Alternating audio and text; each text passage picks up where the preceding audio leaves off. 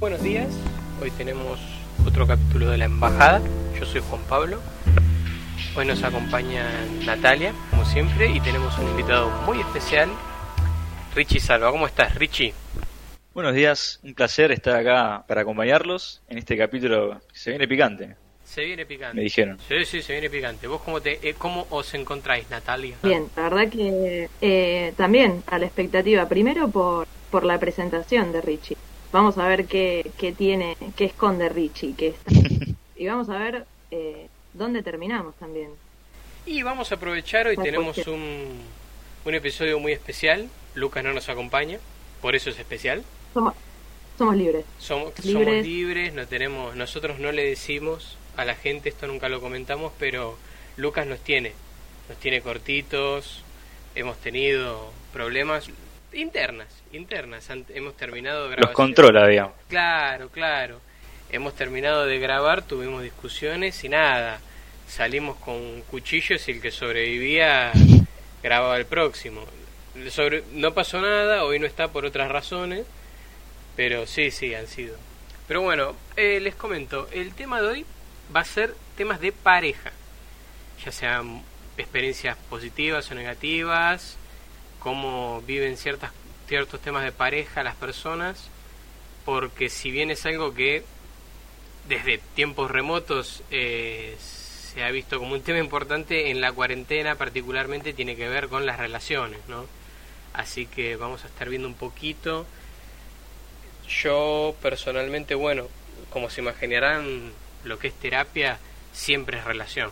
Toda relación humana es, cuando no es una cosa es otra. Mucho tema de terapia tiene que ver con, me pasó esto con tal persona. Particularmente pareja, hablamos de relaciones amorosas, ¿no?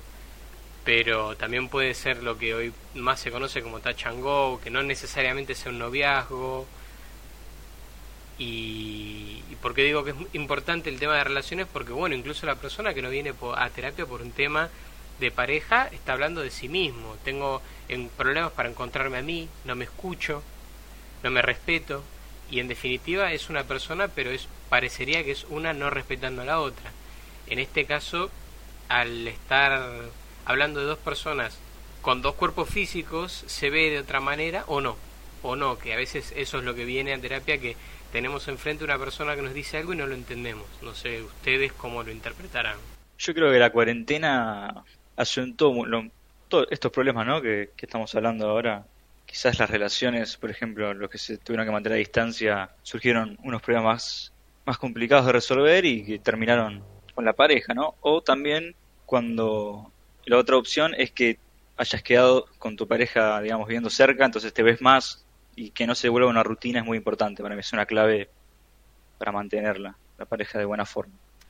Claro, con la cuarentena pasan las dos cosas. Hay parejas que no se ven y eso les cuesta un montón, a, tal punto que dicen, che, si no nos vamos, no nos vemos hace rato, no sabemos cuánto nos, por cuánto más no nos vamos a ver, por ahí conviene ya cortar y no estar haciendo esta especie de relación a distancia.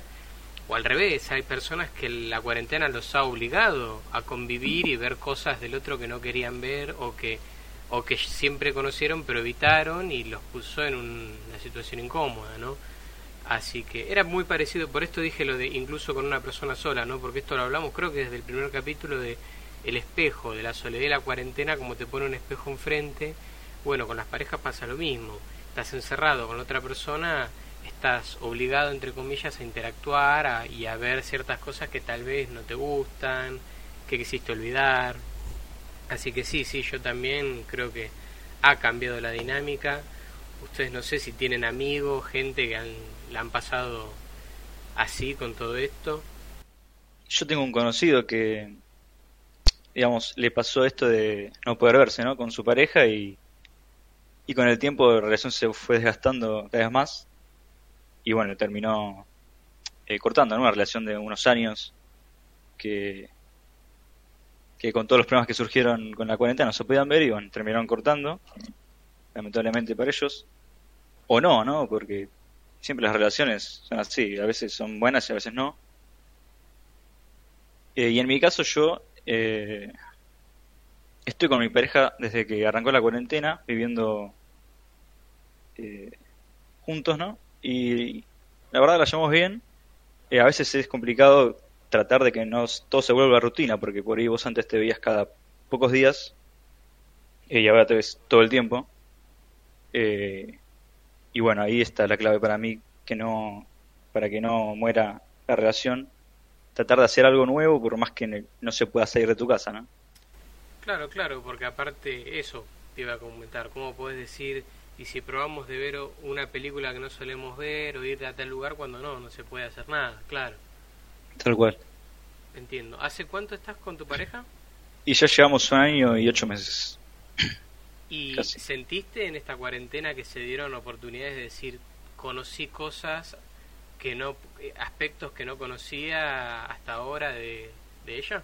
Y conviviendo tanto tiempo, ¿viste? Cuando ya pasaron, creo que cinco meses de cuarentena, si no me equivoco. Eh, sí, o sea, terminás conociendo un poco más a la persona que vos quizás antes no sabías eh, ciertas cosas, ¿no? De, lo que es convivir todos los días. Pero, a ver, uno, esto ayuda a, a conocernos mejor, ¿no? Y también, digamos, eh, el conocernos mejor lleva a que o que la relación se fortalezca porque pasa el tiempo y seguís estando bien o no también. Puede pasar las dos cosas. Eh, por suerte a nosotros por ahora va... estamos muy bien. Bueno, sí, sí, te entiendo. Es, es una complicación, es un reto. A veces, como te digo, encontramos, descubrimos cosas, es esa cajita que a veces tenemos miedo de abrir. De hecho, es el tema ese con conocer a la persona cuando uno le tiene cariño. Lo cierto es que nunca terminamos de conocer otras personas y de hecho si las conociéramos completamente probablemente no nos gustarían. Eh, yo te entiendo más que nada por un tema esto de la convivencia. ¿Con cuántas personas a, muchos les ha pasado que conocieron personas durante años, dijeron yo con esta persona no tengo ningún problema, estoy muy cómodo, me encanta. Tocó una convivencia por X razón, no necesariamente por pareja, y dijeron, mira, la verdad que me di cuenta que no es lo mismo, hay costumbres que tiene esta persona no me gustan, no me di cuenta por ahí que o yo no me puedo adaptar o intenté adaptar mi parte pero esta persona no se adapta para nada así que bueno la verdad que entiendo que hayas afrontado de esa manera el reto de la convivencia en la cuarentena. Vos fijate igual que juega para dos lados. Empezamos hablando de, de una pareja que se fue desgastando justamente por la distancia. Entonces, eh, es como que para dos lados tener eh, personas que tienen mayor o menor necesidad de determinada distancia. Que convivencia puedes empezar a ver cosas que no te gustan, pero eh, la, relación que tenés o el tipo de persona que sos permite que, se pueda hablar, que hay algo que falla, está planteado desde otro lado. El tema es que la convivencia es 24/7 y lo resolvés, te explota en la cara, porque no hay salida, estás ahí, lo tenés que vivir todos los días. Sí, aparte tiene mucho, hay un tema, por ejemplo, un tema que tiene que ver mucho es con esto es la privacidad, que a veces, o mejor dicho casi siempre, a una persona estando en pareja le duele que haya, hayan cosas que su pareja no le cuenta. Y lo cierto es que cada persona tiene derecho a cierta privacidad. No solamente, no solamente por una cuestión de derechos, sino una, por una cuestión saludable de esta parte es mía, esta parte no la comparto, tal vez sos la persona más importante para mí, ¿eh? pero te pido disculpas, pero esto no lo puedo compartir con vos, pero no con vos, con nadie. No es que no lo comparto con los demás. Este tipo de cosas particularmente se sufren bastante en casos de en situaciones traumáticas donde alguien está en pareja tiene una situación que le cuesta mucho afrontar porque es muy dolorosa y ni siquiera hablar. Solamente recordar la situación le, le provoca dolor y no es algo que tiene muy dando vuelta todo el tiempo en la cabeza y cuando lo empieza más o menos a exteriorizar lo, lo, cuenta por ejemplo con un terapeuta y no con la pareja y es un gran es un gran desafío para la pareja agarrar y decir te entiendo te quiero apoyar y respeto que no me lo puedas contar es, es un gran desafío, es un desafío para los dos, ¿no? Para la persona que está afrontando esa situación traumática, que está eh, sacando a luz de a poco y que todavía no le puede contar a la pareja, y a la pareja que estaría aceptando eso para, para poder apoyar. Lo cierto es que muchas veces no pasa, lo cierto es que muchas veces pasa que no, porque a mi pareja le podés creer que le pasó esto y se lo contó recién al terapeuta y a mí nunca me dijo nada, ¿para qué carajo nos casamos? vos podés creer 20 años de casado para, para que esto venga y me sal y, resulta que, que, soy un extraño, una extraña, no se puede. Y pasan estas cosas que, que bueno, depende de uno tener... Yo no me animo a decir amor porque suena mal, porque parecería que, que decimos que si no apoyas a tu pareja en algo así doloroso no sos, sos un desamorado. Yo más que nada prefiero decir fortaleza. La fortaleza para apoyar a otra persona respetando su intimidad complejo, porque la intimidad, eh, no sé, mientras vos estabas hablando, lo primero que pensaba era que sí, que quizás uno piensa en intimidad y lo primero que piensa es tu casa, pero al mismo tiempo pienso en la cantidad de personas que deben encontrar la intimidad en lugares que no son justamente parten con eh, su pareja o con hijos o gente más grande o con sea, pero no todo el mundo puede encontrar la, la privacidad que le requiere su propia intimidad en su propia. Eh, creo que eso también es un golpe eh, por parte de, la cuarentena, ¿no? Porque todas tus actividades empiezan a estar eh, básicamente en cuatro paredes y, y, arreglate como puedas y conviví con te toque y, y, y es como que esto nos requirió eh, adaptarnos muy rápido a muchas cosas, eh, a todos, a un nivel masivo. Y es como que eso nos generó también un, un poco de rechazo, me parece, a mí, porque es como todo junto, eh, como que te corre demasiado del eje. Claro, yo pienso que quizás lo que hizo la cuarentena también es que por ahí vos querías quedar, no sé si quedarte la palabra, pero querías estar en tu casa y ahora lo que querés es salir. Sí, como te fuerzan, claro. Y también, como decían, estoy totalmente de acuerdo que se perdió la privacidad y a veces esa privacidad, aunque sea un ratito, ¿no? es algo necesario. Eh, por más que escape de la pareja también. No tener un rato para estar con uno mismo es, es importante también. Y no por eso tu pareja se tiene que enojar, sino que te tiene que, respetar y, entender por qué es así. Sí, sí, eh, lo que sucede es justamente eso. Es que vos tenés dos personas en una pareja y en realidad casi todo lo que uno vive con el otro también lo vive con uno mismo, como dije hace un rato. Así como tenés un rato con la otra persona, en un, tenés un encuentro con el otro, tenés un encuentro con vos mismo. Y no es lo mismo si están los, los dos juntos. Hay cosas que no, no se viven de la misma manera. También lo cierto es que hay que ver qué tanto nos pasa con, el, con uno que aceptamos o que necesitamos para ser parte del otro y sentirnos llenos. ¿Qué es lo que ocurre particularmente con las infidelidades? ¿Por qué duelen tanto en general las infidelidades? Porque es una parte de la privacidad de la pareja, de la persona en la que el otro decidió dejarnos fuera. Porque por, por, por, ¿cómo puede ser que estas parejas swinger eh, no, eh, no, no sufren el compartir a la pareja? Porque ven al invitado o a la invitada como una como un juguete. No no ven como alguien que puede quitarme a mi pareja no lo ven como no necesariamente lo ven como como una amenaza. Eh, de hecho yo sé que suena mal pero por eso prácticamente no te ven como una persona en sentido de tal vez te respeten y demás pero no como alguien que está invadiendo. Nosotros te dejamos entrar no te preocupes no tengo miedo. Eh, lo que vos estás haciendo no es amenazante estás parte acá. Fíjate que muchas de estas parejas de, de mente abierta, como le dicen, ¿no? Muchas veces lo que ocurre es que dicen, sí, nosotros tenemos mente abierta, le permito a mi pareja que haga lo que quiera la medida que me lo cuente.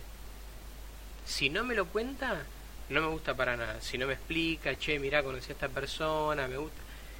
Eso ya no les va porque es cuestión de... Ahí sí, me dejaste afuera. me dejaste afuera. Y no solamente eso, y ya saliendo un poco más del tema de la privacidad, ¿por qué a veces se sufre tanto? ¿En, otro, ¿En qué otro sentido? En el sentido particularmente de la valoración. Así como hay personas que han sufrido infidelidades y la vida siguió, que es lo que, es lo que pasa muchas veces, ¿no? Uy, qué feo, sí, me dolió un montón, ya lo superé.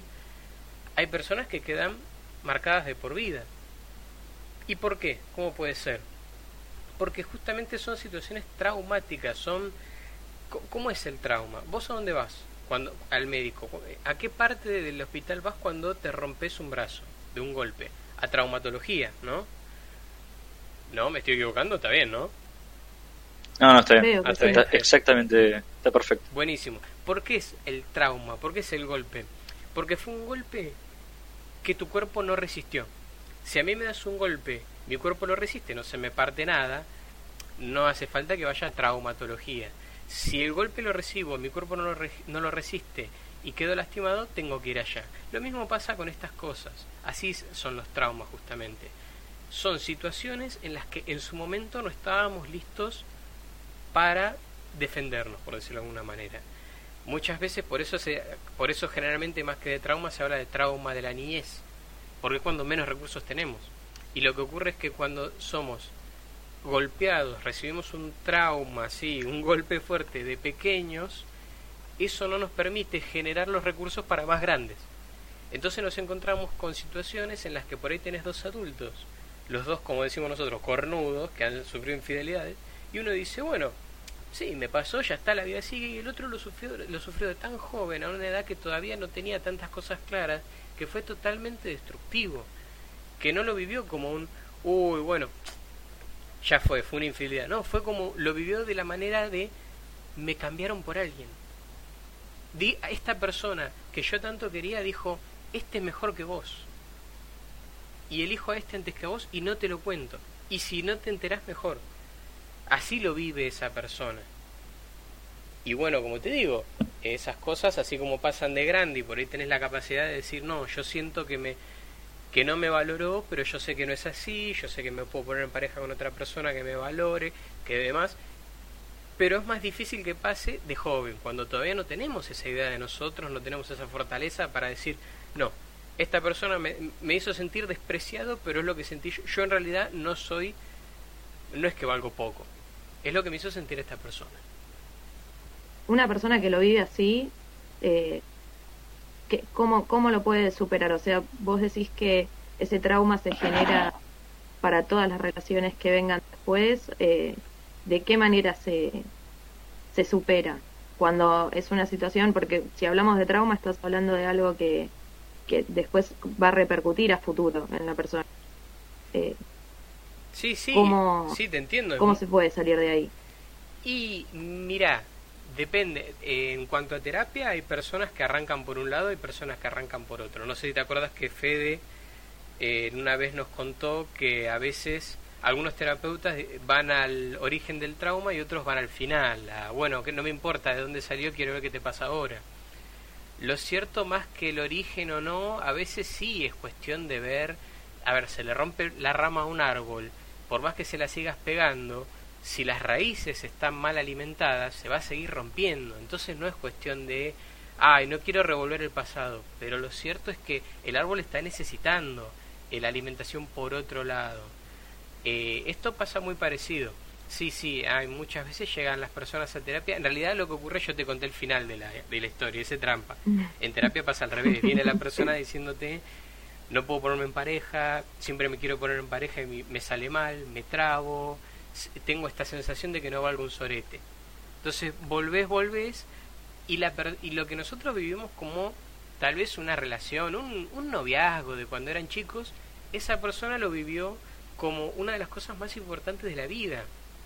Más como te digo, si en ese momento particular la persona tenía una, una baja autoestima y sintió que esta persona que lo reconoció como pareja lo le estaba dando la contra de eso que él creía, o sea, esa persona decía, no, yo no valgo nada, epa, esta persona me eligió como pareja, entonces estoy equivocado, necesito mantener a esta persona, necesito que me lo recuerde todos los días, que, que, que no es que no valgo poco, lo que más probable ocurra es que esa persona se canse, porque la, la valoración no tiene que venir de afuera, tiene que venir de adentro.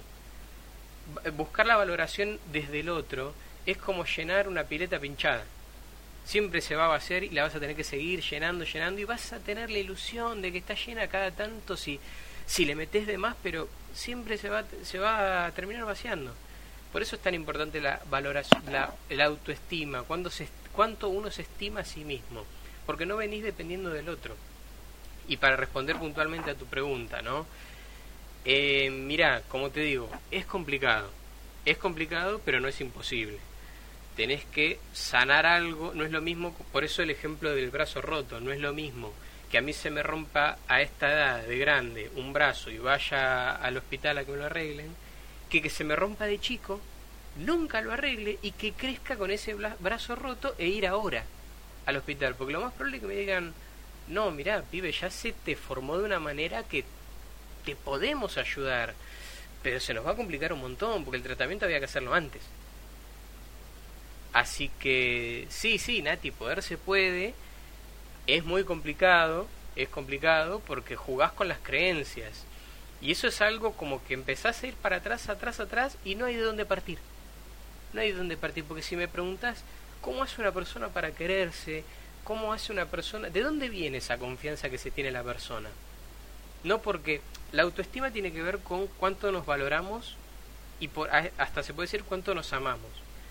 Yo creo que parte del amor, viste que se puede mentir sin ser mentiroso, bueno, se puede amar sin, sin ser amoroso. O sea, yo tengo actos de amor con personas que no amo. Dentro del amor está la confianza. ¿sí? Parte de amarte, de la autoestima, es que tanto confías en vos mismo.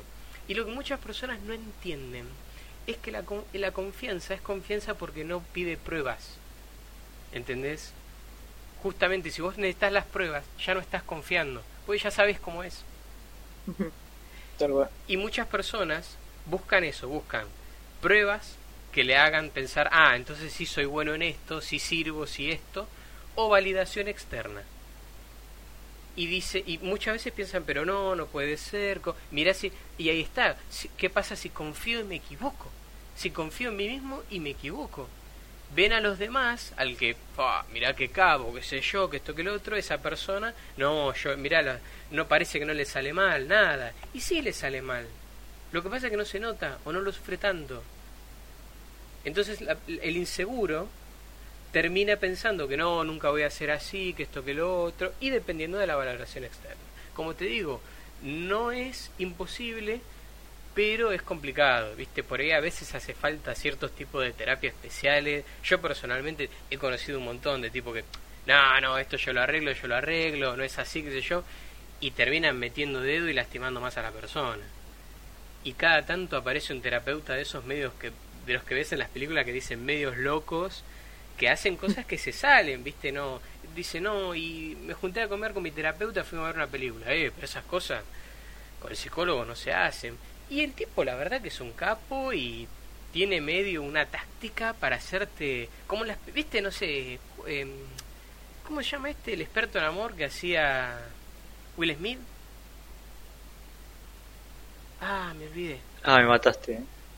Que era un tipo que, que se hacía el capo, que supuestamente les enseñaba a otros hombres cómo conquistar mujeres con tácticas medias locas.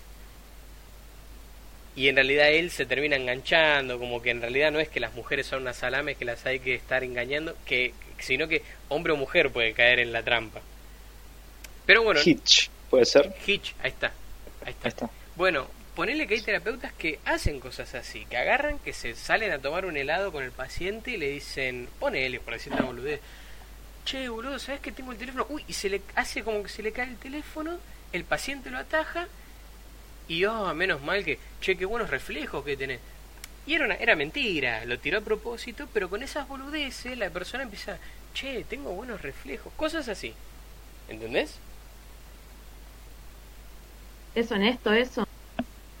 Y mira, mm, ¿cómo te lo explico? Depende... Si ayuda, vale, digamos. Si, si ayuda a la otra persona, está bien. Y mira, claro, hay personas que te dicen si sirve es lo que, lo que cuenta. Y hay otra cosa, Nati, que tiene que ver con la autosugestión, ¿sí? Con qué tanto yo te permito que me convenzas, ¿entendés? Y qué tanto quiero que me convenzas.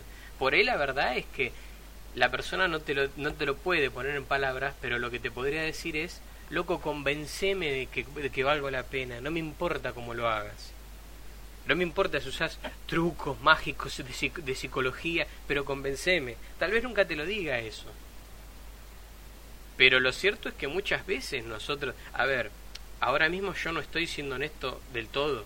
Yo ahora mismo estoy diciendo cosas y tengo ciertas opiniones que me guardo, que tal vez no son políticamente correctas. Yo no estoy siendo honesto con vos y sin embargo seguimos hablando y lo entendemos. Nosotros hay ciertas partes que estamos ocultando y no por eso nos vamos a vivir una, una isla desierta donde solo aceptamos personas que son 100% honestas.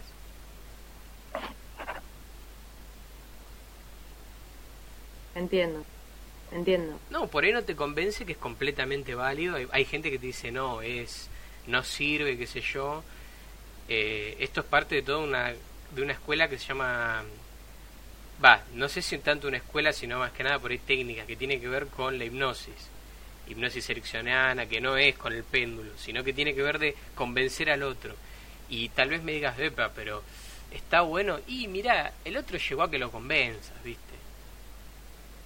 Y Claro, pero una cosa es convencer y otra cosa es darle las herramientas a la persona para que esa persona justamente se pueda convencer a sí misma, que no requiera de otro, de un tercero que la convenza de quién es. O sea, eh, me parece que si yo eh, fuera a terapia ahora mismo, preferiría, la verdad, una persona que me dé las herramientas, no que me haga creer eh, que ya está, que, que ya soy, que no, que no lo tengo que dudar. Y pero tal vez me expliqué mal, pero técnicamente es eso. Al, al ayudarte a convencerte de que vos valés, que para empezar habría que preguntar qué tan mentira es, porque yo no sé decirte si en realidad la persona no vale y el, el terapeuta está haciendo mentira, si en realidad le está ayudando a convencerse de que sí vale, tal vez eso, como vos decís, es darle las herramientas y lo ayuda a decir, che, loco, sabes que tenés razón, y va y se anima y se anota en una, en una carrera, le va mal en el primer parcial y dice, no, no, si total, yo sé que yo sé que voy a poder, tal vez a la segunda o a la tercera, pero voy a poder. E hizo falta de ese principio que es como nos pasa, no sé si no sé cómo lo verás vos, ahora me dirás, como de chiquito cuando mamá y papá nos tienen que festejar la caca. No es para tanto, hicimos la primera, es una caquita, pero nos la tienen que festejar porque es el principio de todas otras cosas que no que nos van a ayudar a decir, "Che, qué bueno esto que hice, loco, y puedo hacer."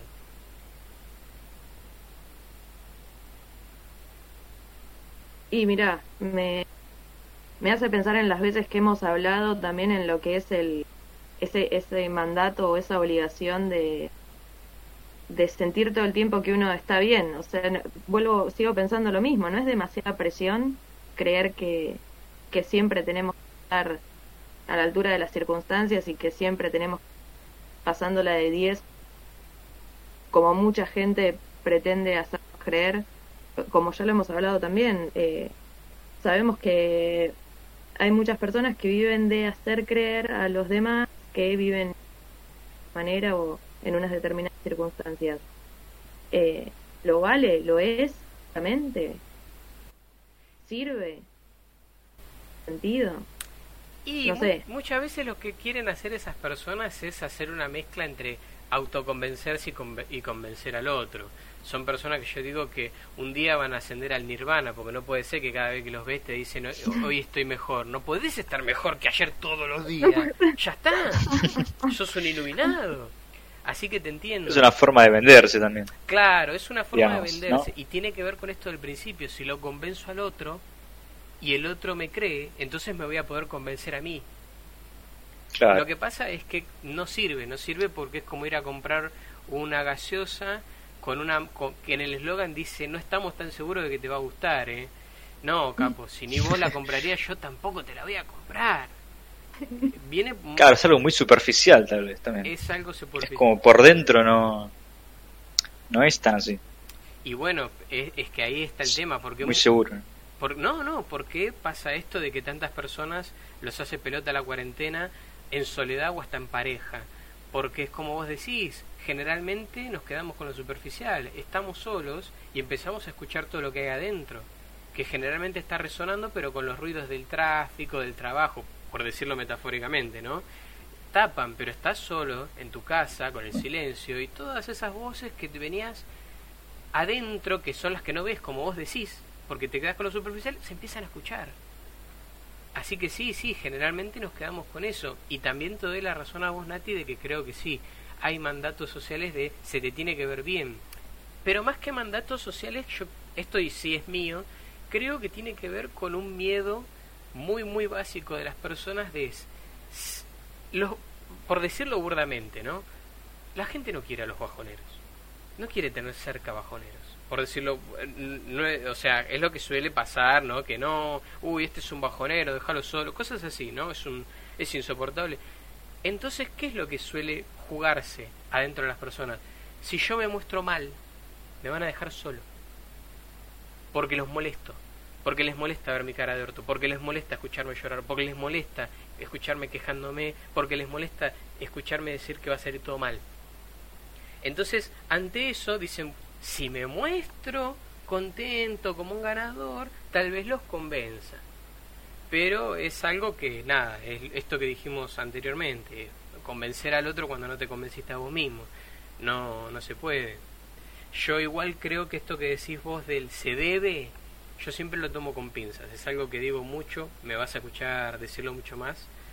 Eh, Viste cómo decís, ¿por qué debemos estar, por qué tenemos que hacer así?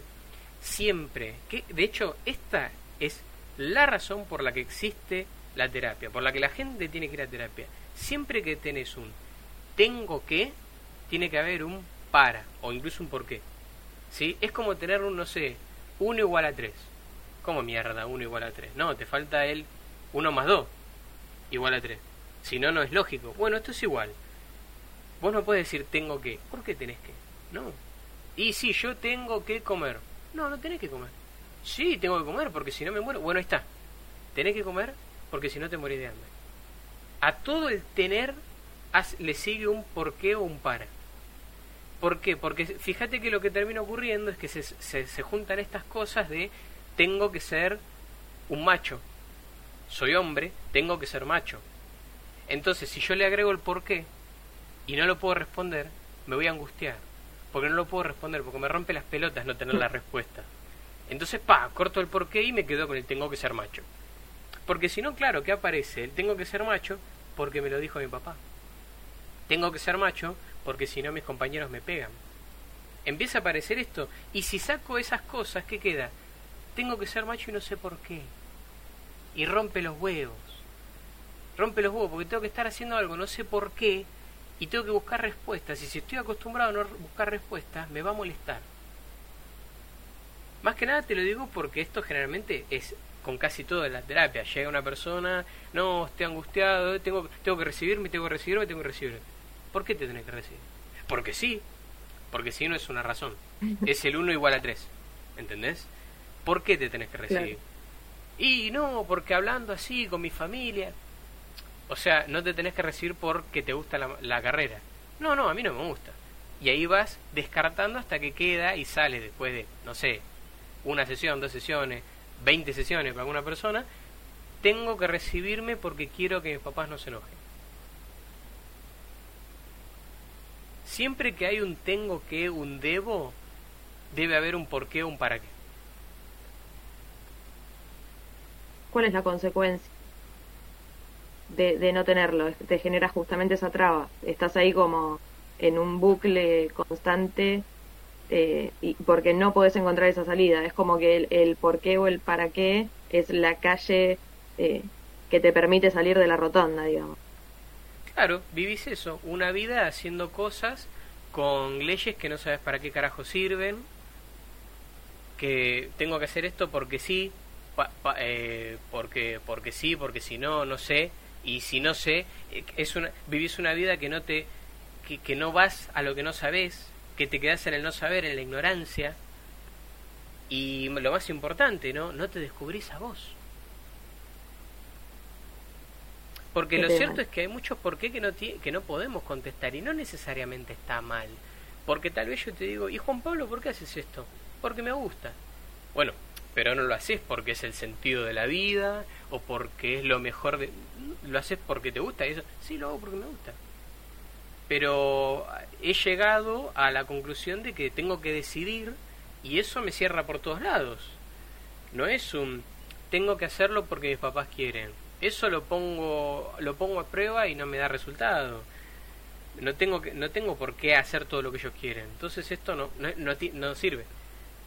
¿Entendés? Y descubrirse a uno mismo es es complicado para algunos, es muy complicado para otros.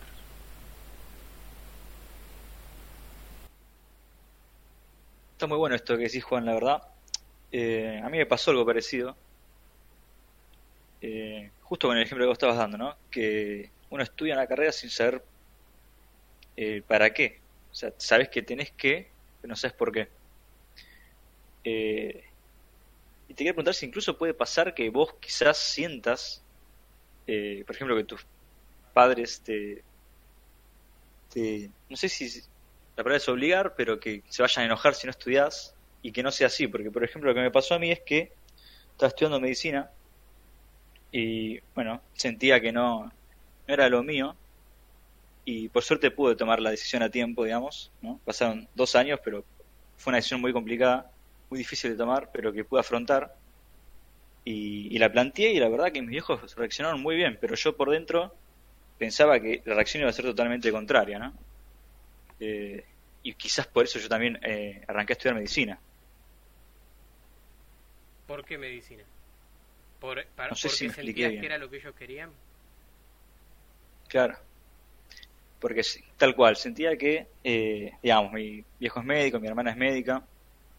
Me gustaba la medicina, pero no sé si tanto, ¿no? Yo tenía dos, dos caminos. uno era ingeniería informática, que que me gustaba mucho y también medicina, y bueno, mi viejo era médico, mi hermana también, me gustaba un poco y, y bueno, terminé optando por ese camino sin saber, sin quizás eh, siendo el mejor o el que más me gustaba. Pero no lo, no lo pensaste así en ese momento. O sea, lo planteas así, perdón, ¿no? Pero lo primero que... Claro, luego de, de saber el resultado, ¿no? Claro. Claro, claro, con el diario del lunes ya... Tal cual todos tendríamos la vida que, esperábamos y justamente se trata de todo lo contrario. Eh, claro, pero por dentro lo, llevaba así quizás. Eh, después te das cuenta, ¿no? En vos en el momento no, no sos consciente quizás eh, de que es así, hasta que llega un punto en el que toca fondo quizás o no das más y tenés que tomar una decisión porque si no no se puede seguir. Pero vos sentías que lo estabas haciendo como como una especie de obligación tácita por parte de tu viejo y también el camino que siguió tu hermana. Que claro, tal cual. Juan va a decir, que, pero puede ser eso como puede ser que vos lo hayas hecho eh, quizás eh, pensando en, en, en una cuestión más íntima desde el lado familiar, no sé, capaz que vos tenés un vínculo muy muy íntimo con tu familia y te parecía piola estudiar medicina en ese sentido y dos años tres años después y te cuenta que era una pelotudez tener una carrera eh, solamente por, por tu familia eh, y son dos cosas totalmente distintas a sentir que de alguna manera es una obligación hacerlo. Porque te digo esto porque he conocido personas a las que sí los viejos les decían vos tenés que estudiar esto. Es otro, es otro tipo de, claro, planteo. Sí, sí, te entiendo y de hecho eh, comprendo tu situación porque es una cagada en cualquiera de los dos sentidos. Cuando, eh, a veces la duda rompe tanto las pelotas como la certeza, porque te puede joder tanto que concretamente tus papás te digan, queremos que estudies esto, que tal vez a vos no te guste y te, vamos, te lo vas a sufrir, o que justamente, como decís vos, tengo que estar estudiando sin estar seguro si me lo me están tirando la onda de qué es lo que querrían ellos y que se va a pudrir si no lo, no, lo voy a saber, me voy a tener que arriesgar a decir, che, al final no lo hago. Claro, tal cual. Eh, creo que ahí juega también el miedo a, fracasar, ¿no? Eh, quizás eso también me, yo sentía como era un, fracaso quizás eh, pasar dos años estudiando y, y después tomar la decisión de cambiar de carrera hasta que me di cuenta que, que es una decisión muy importante y, es algo que repercute en el resto de tu vida.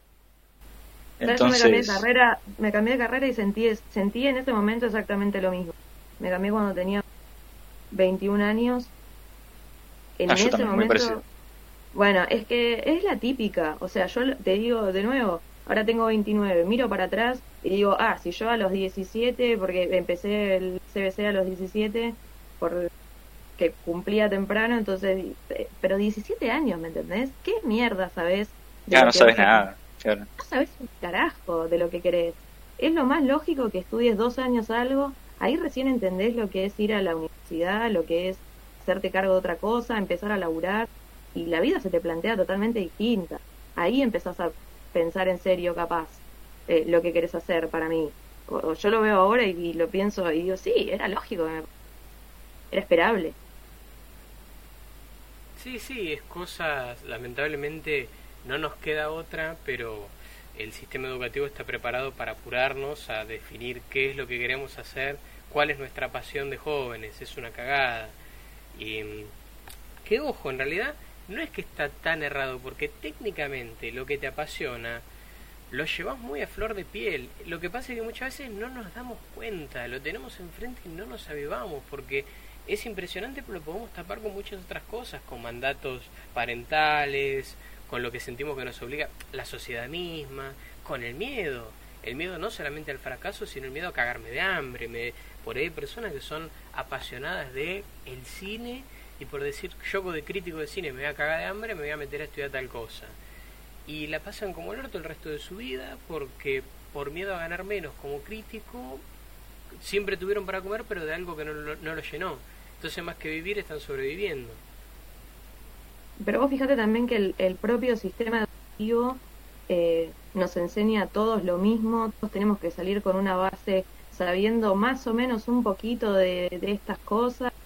Y es como, se supone que nosotros en la niñez, la preadolescencia, estamos eh, ampliamente dispuestos a absorber cosas. Si en ese momento estamos todos aprendiendo lo mismo, vamos a salir todos siendo robotitos.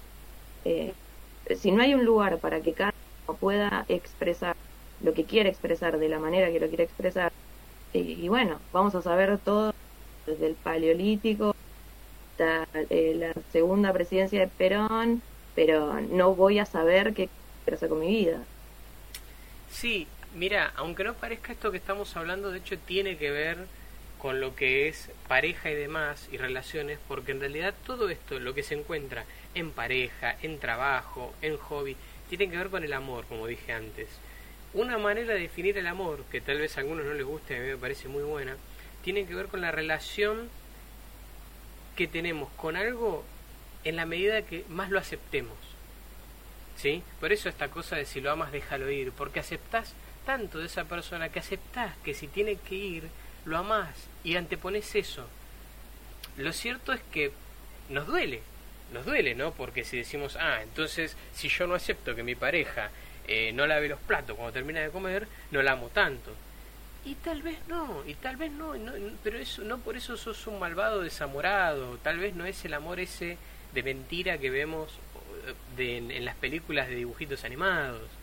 Tal vez no estamos preparados para amar. Tal vez es una cadena, tal vez si nos hubiesen amado perfectamente como, de cuando éramos chicos, que la verdad los padres hacen lo que pueden, nosotros amaríamos igual, pero, pero es muy complicado. ¿Y por qué hablo también del trabajo y de los hobbies? Porque muchas veces se confunde, y entiendo perfectamente, lo que es amor y pasión.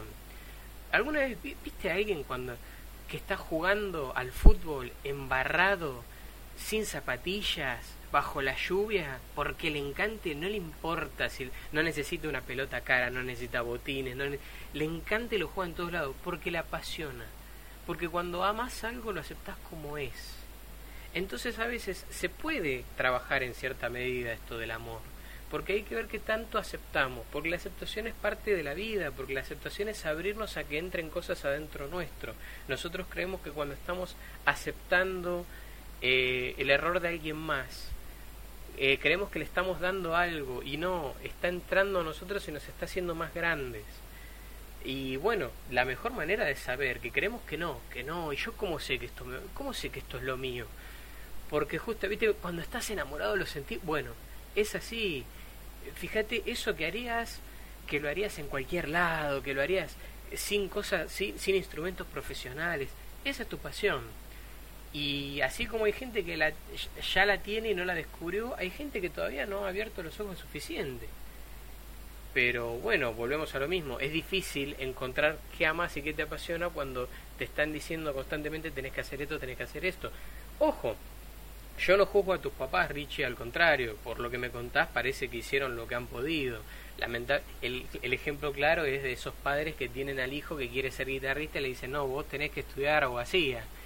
Y se escucha, no, eh, qué turro, no lo dejaron seguir su pasión te entiendo, está bien, pero fíjate cómo lo que hacían era, estaban preocupados. Sí, tal vez tomaron una, decisión equivocada, pero lo cierto es que estaban preocupados. Querían que el hijo no sufra. Lo hicieron, lo hicieron de una manera errónea. ¿Qué es lo que pasa muchas veces con... Mira, una, una buena... Muchas muchos pibes llegan a terapia con autoestima hecha pelota porque no los padres no dejaron nunca que se quemen, por decirlo de alguna manera. Cuando los padres tienen tanto miedo de que los hijos sufran, les quitan todas las oportunidades de ponerse a prueba, de medirse, de encontrarse. Entonces llegan desvalidos, sin conocerse, a terapia, con baja autoestima. ¿Y por qué venís a terapia? No, el nene viene a terapia, le estoy preguntando a él, le está sacando autoridad. Y, y lo más importante, lo que vos estás diciendo sin darte cuenta es, discúlpeme, yo le voy a contestar porque él no puede. Eso es lo que estás diciendo, sin darte cuenta. Y como te digo, muchas veces los padres tienen la mejor intención. Simplemente e, es una manera equivocada, que le pasa a todos los padres, nadie viene con un manual.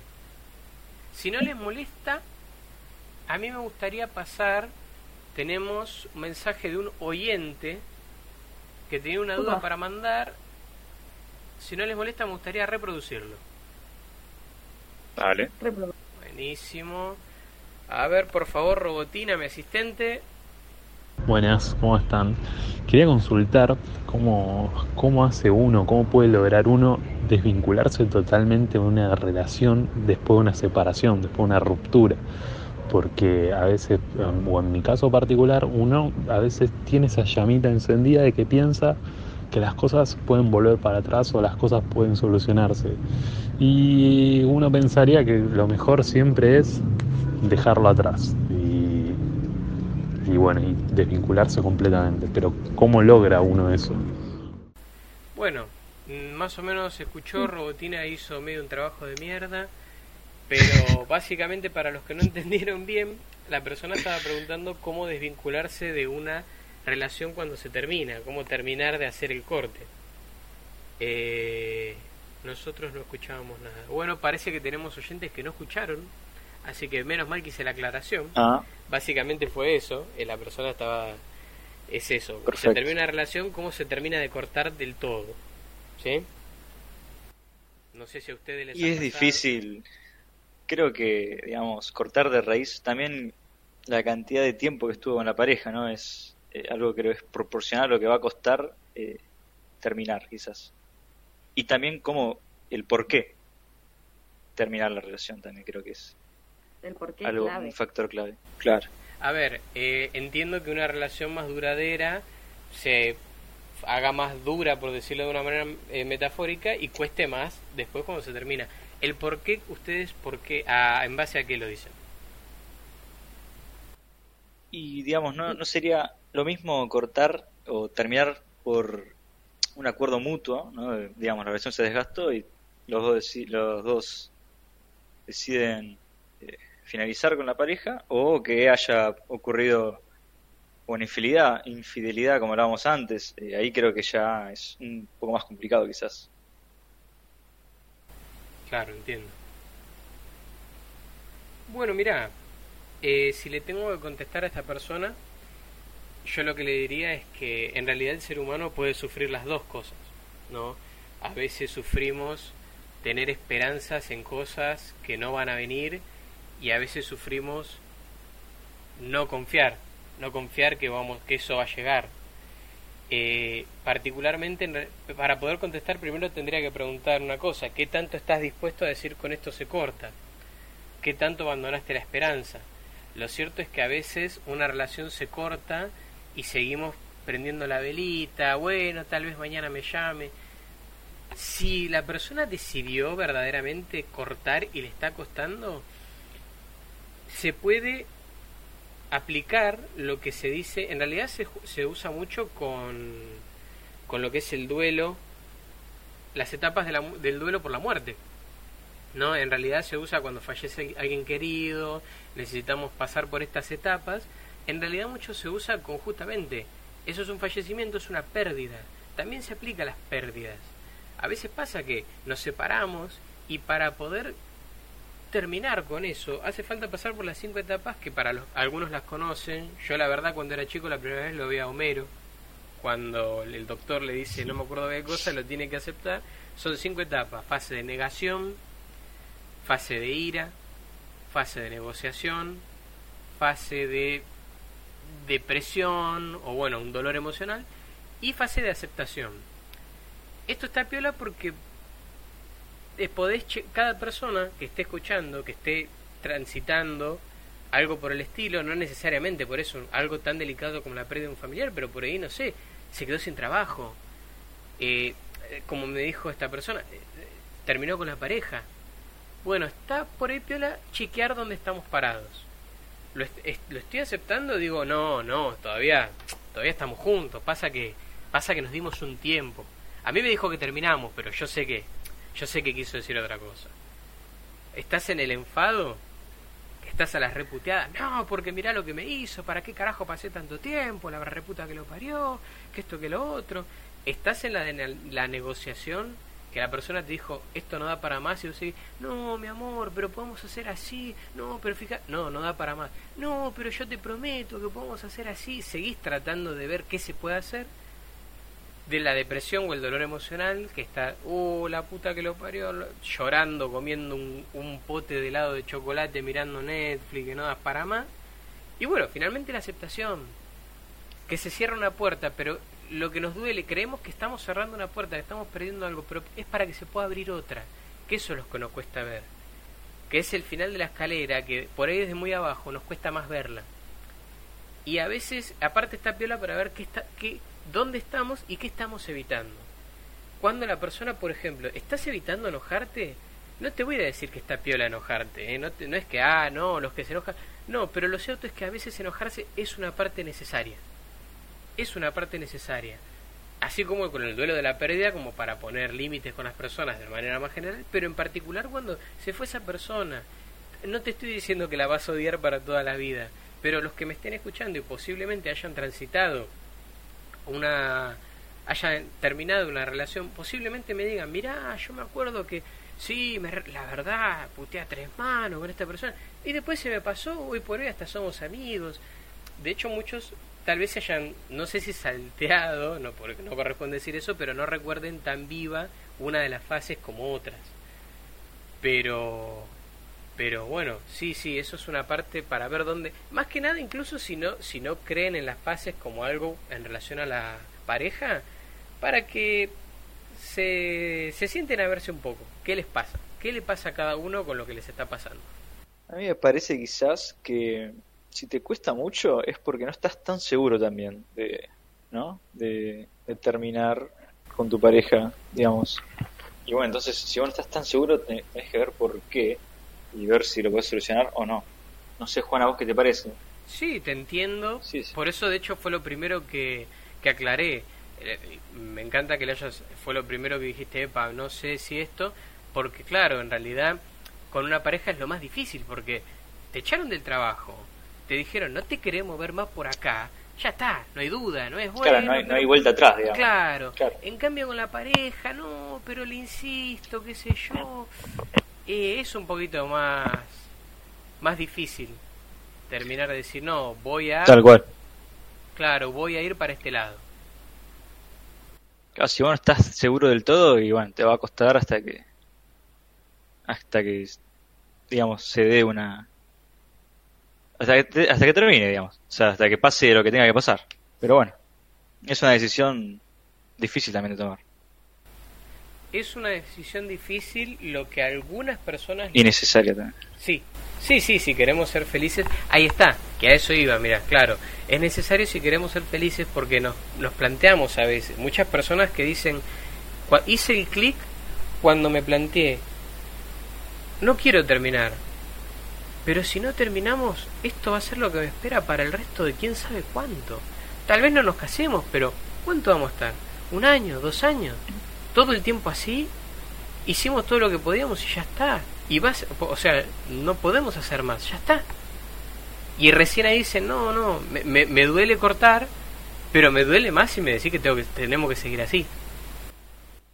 y aparte el tiempo es lo más valioso que tenemos también, ¿no? Sí.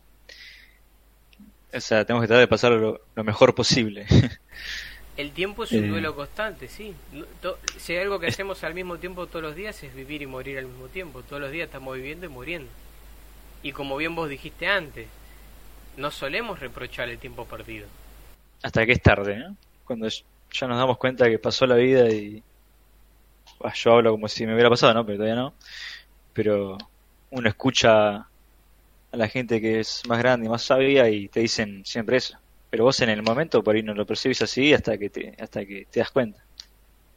Sí, entre comillas, podés decir que nunca se pierde el tiempo, hablando de manera filosófica, pero entiendo de que y sí, claro, lo que pasa es que no es lo mismo que yo pierda dos años de traductorado, estudiando traductorado, que al final no lo hago, a que me lo diga una tía que se casó por obligación y que se dio cuenta a los 70 años que era mucho mejor que le den una patada en el orto en la casa por no casarse con la persona que no quería.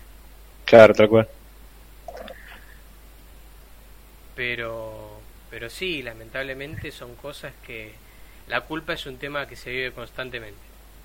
En la pareja, en el trabajo, con uno mismo. Pero igual en todo, las consecuencias que, que tienen lo que hacemos todo el tiempo estamos tomando decisiones que repercuten en, en todo lo, que nos pasa y, y a nosotros mismos. Todo el tiempo. Claro.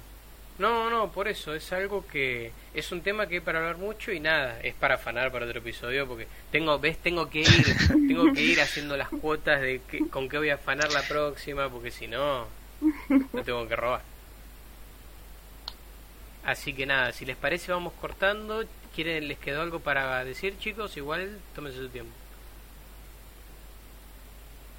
A mí me gustaría saber que para la próxima vez averiguemos un, un poquito más qué onda parejas cuarentena.